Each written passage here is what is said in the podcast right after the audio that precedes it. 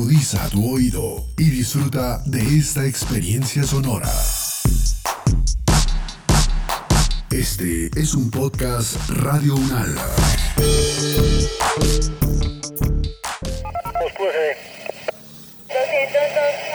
calle 44 Alfa 2125 del apartamento 101, calle 24 carrera 74 Modelia.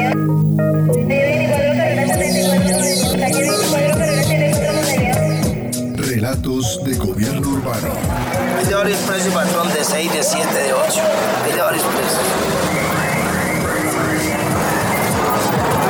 Relatos de gobierno urbano. La ciudad contada por sus protagonistas.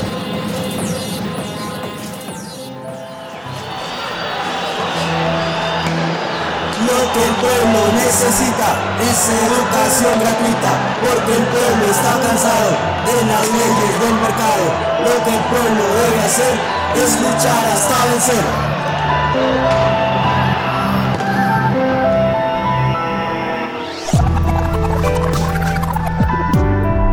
La pandemia del coronavirus evidenció y profundizó la pobreza en muchas regiones del mundo. Latinoamérica y Colombia han sido de los sitios más afectados por los altos niveles de inequidad que se registraban antes de la emergencia sanitaria. Sumado a esto, en nuestro país las protestas sociales exigen medidas para reducir las profundas brechas existentes en materia de equidad. Es por ello que uno de los puntos que exige el Comité Nacional del Paro es la implementación de una renta básica para la población más desfavorecida. ¿Pero qué significa esta medida? A este cuestionamiento responde Diego Carrero Barón, investigador del Centro de Pensamiento de Política Fiscal de la Universidad Nacional de Colombia e integrante de las redes alternativas programáticas y de trabajo fiscal. La idea de una renta básica universal es una apuesta que se ha venido consolidando y discutiendo con mayor fuerza en las economías más fuertes alrededor del mundo y que adicionalmente han acompañado su organización de la economía y de sus finanzas públicas con la garantía de derechos para las y los ciudadanos. En ese sentido, la idea de una política de renta básica consiste fundamentalmente en garantizar unos ingresos mínimos a las y los ciudadanos por esa naturaleza precisamente del ser ciudadano. En ese orden de ideas, pues con esos recursos básicos se pretende que los hombres y las mujeres que hacen parte de una sociedad puedan acceder a una canasta mínima de bienes que les permitan subsistir. Si bien no tenemos hoy en el mundo la presencia o la existencia de una renta básica aplicada de forma generalizada, es importante señalar que países como Finlandia, Holanda e incluso sociedades como Kenia han avanzado en pilotos y en ejercicios encaminados a garantizar esa renta básica.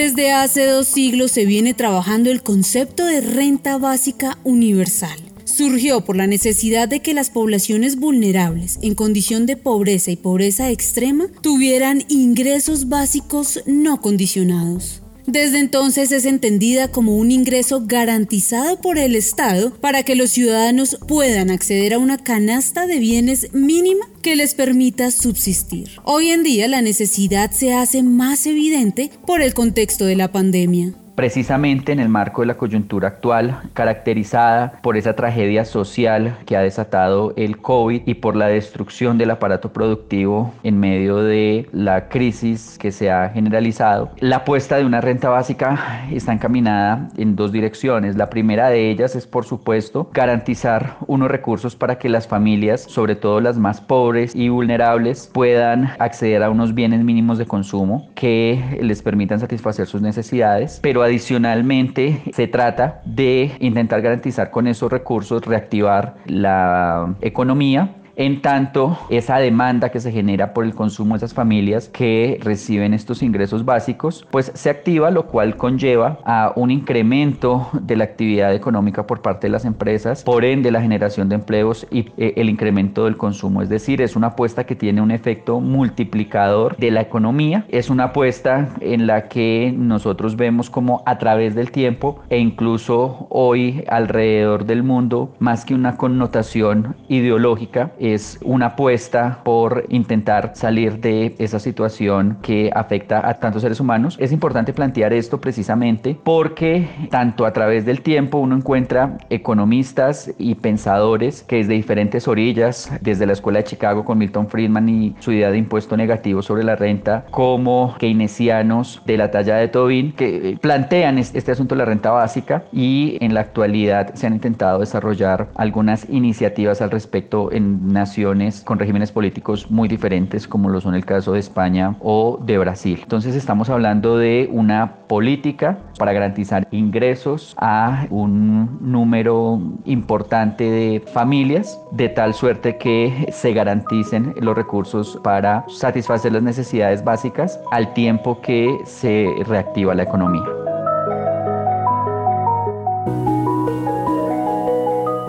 Si bien la idea no es novedosa, hoy cobra especial importancia no solo en países subdesarrollados. En Europa, varios países han adoptado sistemas de renta mínima como forma de complementar los bajos ingresos que algunos segmentos de trabajadores tienen. A veces es una cantidad fija, otras veces son subvenciones hacia la vivienda o hacia consumos energéticos. Depende del país la forma que han tomado y se utilizan siempre como una forma de complementar esos ingresos bajos. Es necesario que las personas que las reciben estén trabajando o sean demandantes de empleo. Lo cierto es que este tipo de ayudas suelen eh, beneficiar la cohesión social, permitiendo complementar los bajos ingresos que obtienen esos trabajadores o la falta de ellos si es que estuvieran desempleados y por lo menos asegurarles sistemas mínimos de subsistencia y, y como digo, evitar situaciones de pobreza. El problema de este tipo de prácticas suele ser el coste que tiene eh, los recursos públicos, no son baratas muchas veces de financiar, dependiendo del alcance que tengan, dependiendo de, del número de beneficiarios, de la cuantía, pero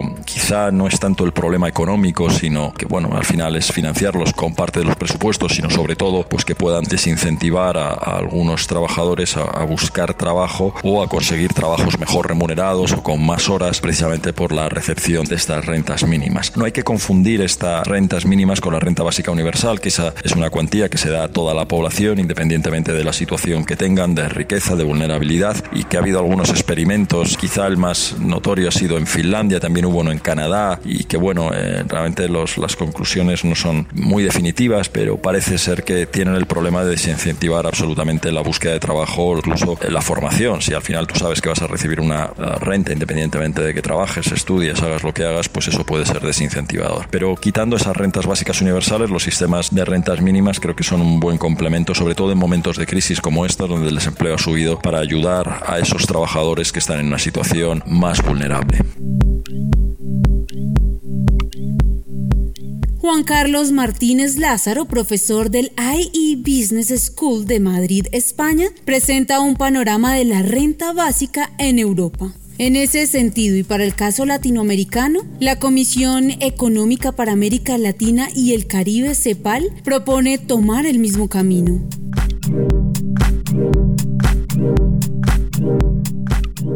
De acuerdo con el organismo internacional, los gobiernos deben garantizar transferencias monetarias temporales inmediatas para satisfacer necesidades básicas y sostener el consumo de los hogares, lo que será crucial para lograr una reactivación sólida y relativamente rápida. Sin lugar a dudas existen dificultades para establecimiento de esta renta básica. Una de ellas es la focalización, pero realmente habría que mejorar mucho los sistemas de información del Estado a través de las distintas fuentes que han desarrollado con familias en acción, con programas especiales, con la CPS, etcétera, etcétera. Habría una manera de focalizar esta renta. Y el otro problema problema que se ha esgrimido es el de el financiamiento. Pero realmente, como Luis Jorge Garay lo ha planteado, pueden ser eh, varios programas que se recojan en uno destinado específicamente a este frente de la renta básica. Existen fondos actualmente en el FOME, 13 billones de pesos. Se podrían revertir los descuentos otorgados a las empresas que alcanzan al 1% del PIB en la reforma tributaria de este gobierno del 2019 y renegociar la deuda externa de tal manera que se disminuyan los pagos anuales que se incluyen en el presupuesto y para reorientar estos recursos hacia la financiación de la renta básica. Como digo, pensando en que en un futuro pueda ser de carácter permanente e incluso universal como se reclama en muchas partes. El profesor Álvaro Cerda Sarmiento de la Facultad de Ciencias Económicas de la Universidad Nacional de Colombia explica las dificultades de aplicar este mecanismo, especialmente en contextos como el colombiano.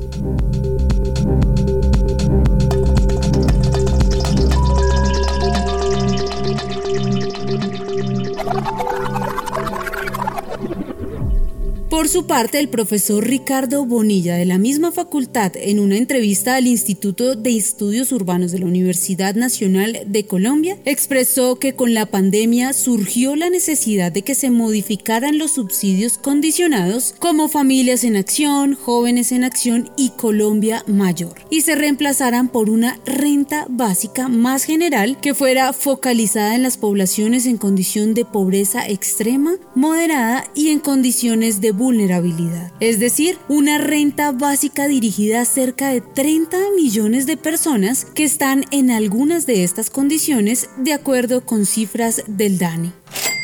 Jorge Espitia, investigador del Centro de Pensamiento de Política Fiscal de la Universidad Nacional de Colombia, explica por qué se vuelve un tema importante en el contexto actual. En Colombia se está hablando de una renta básica de emergencia. El confinamiento, que fue la medida que se tomó para atender la pandemia, llevó al 73% de las personas se encuentran hoy en pobreza o en vulnerabilidad. Es decir, viven con menos de 11 mil pesos al día y en vulnerabilidad si viven con menos de 17 mil pesos al día en promedio. Entre diciembre del 2019 y diciembre del 2020, el número de hogares en pobreza aumentó un 26%, pero el número de hogares en indigencia creció en un 1740%. Reflejo del anterior es que en marzo del 2020, donde habían 6.400 hogares con una comida diaria y un año después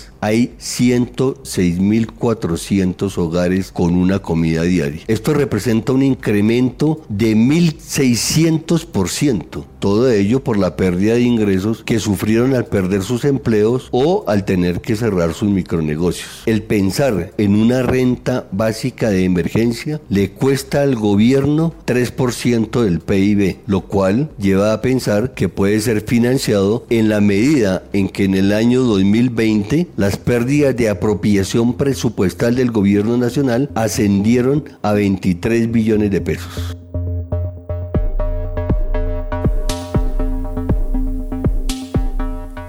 Para la profesora Mónica Uribe Gómez del Departamento de Ciencia Política de la Universidad Nacional sede Medellín, son varios los movimientos que se deben hacer para que las finanzas no se vean seriamente afectadas. La renta básica en principio se propone como un proyecto liderado por el Estado Nacional, pero ante esas dificultades pues hay programas como el de Renta Básica Bogotá. Lo que es clarísimo es que efectivamente un proyecto como la renta básica en un país como Colombia tendría que empezar por los grupos más vulnerables. ¿Y esto qué traería para las administraciones locales? Necesariamente esto requiere reorganizar finanzas, requiere una reforma tributaria, pero también requiere que el país asuma gastos básicos en bienestar y protección social que han sido mínimos en la pandemia. Colombia es de los países que menos ha gastado en este sentido y pues también ahí se puede recurrir al dinero de los préstamos internacionales. Como dijo la CEPAL empezando esta pandemia, es que no es una situación normal. Estamos en una situación que se asemeja a una economía de guerra y entonces habría que hacer esfuerzos extraordinarios y en Colombia esos han sido muy pocos. Para garantizar su estabilidad aparecen propuestas tales como un impuesto para las personas con patrimonios superiores a 100 mil millones de pesos, el congelamiento parcial o total del pago de intereses de deuda pública por un periodo de 6 a 18 meses mediante renegociación teniendo en cuenta que los intereses por concepto de servicio de la deuda en un año son superiores al 2,5% del Producto Interno Bruto. Un crédito del Banco de la República al gobierno facultado por el artículo 373 de la Constitución Política Colombiana una reestructuración del gasto público, la unificación en un solo fondo de todos los subsidios que en la actualidad otorga el gobierno nacional, la flexibilización de la regla fiscal, la utilización de un porcentaje inferior al 10% de las reservas internacionales que a febrero de 2020 giraban alrededor de los 53 mil millones de dólares, entre otras alternativas es importante decir que en primer lugar la idea de renta básica no es una idea novedosa, sino que es algo que ya se venía discutiendo en diferentes sociedades alrededor del mundo. Una idea de renta básica puede abaratar los costos que se generan como consecuencia de múltiples políticas de subsidios focalizados. Si más bien hablamos de una sola iniciativa encaminada a garantizar unos ingresos mínimos a importantes sectores de la población como las personas que se encuentran ya en una edad de jubilación y no tienen pues una pensión o si pensamos en los hombres y las mujeres, particularmente las mujeres que se dedican a la economía del cuidado, si pensamos en esos empleos precarizados tanto en las zonas urbanas como rurales, pues una idea de renta básica puede plantearse de manera generalizada para un porcentaje significativo de la población sin que esto impacte de manera sustancial las finanzas públicas. Esto por supuesto tendría que estar acompañado de medidas, una reforma tributaria estructural que permitiese garantizar ingresos al Estado para afrontar los retos que tiene una apuesta de este tipo. Pero es importante aclarar en ese sentido que la renta básica es solamente un elemento más en términos de lo que tendría que ser todo ese entramado de organización económica y fiscal encaminada a garantizar derechos, es decir,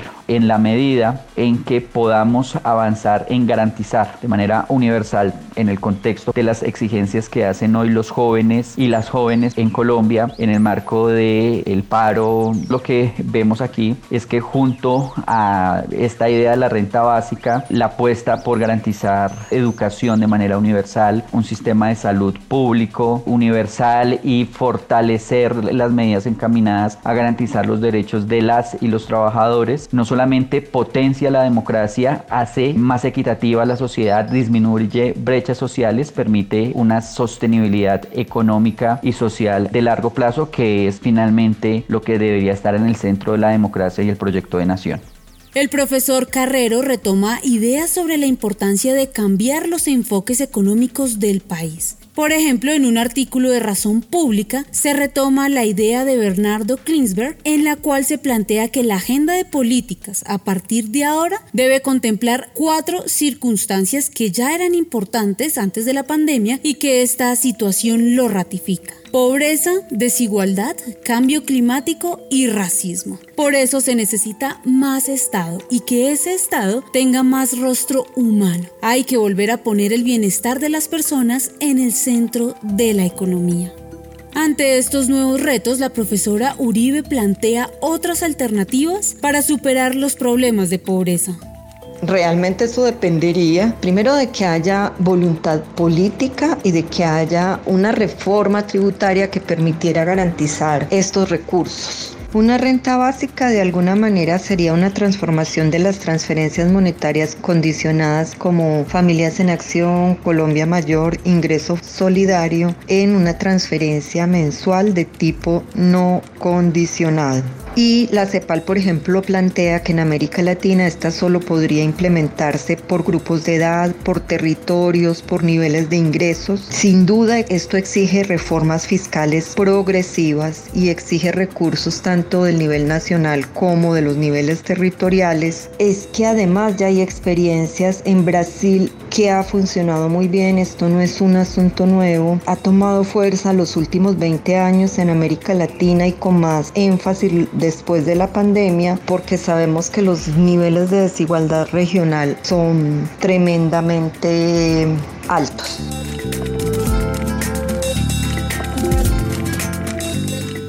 La pandemia del coronavirus y el inconformismo de los ciudadanos manifestado en las calles han abierto un canal necesario para redireccionar la política económica y social en Colombia. La renta básica aparece como uno de los pilares de un giro necesario que clama por garantizar una mejor distribución del ingreso en Colombia y un verdadero compromiso en la superación de la pobreza.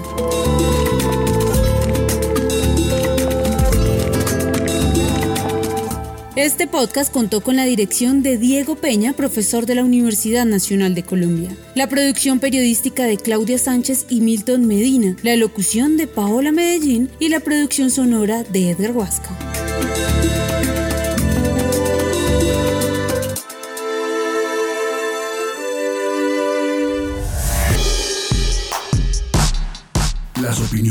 Aquí expresadas son de entera responsabilidad de sus autores y solo comprometen a los realizadores de este podcast. No representan necesariamente el pensamiento de Radio Unal ni la posición oficial de la universidad. Este y otros podcasts en nuestro sitio web podcast.unradio.unal.edu.co. Universidad Nacional de Colombia, proyecto cultural, científico y colectivo de nación.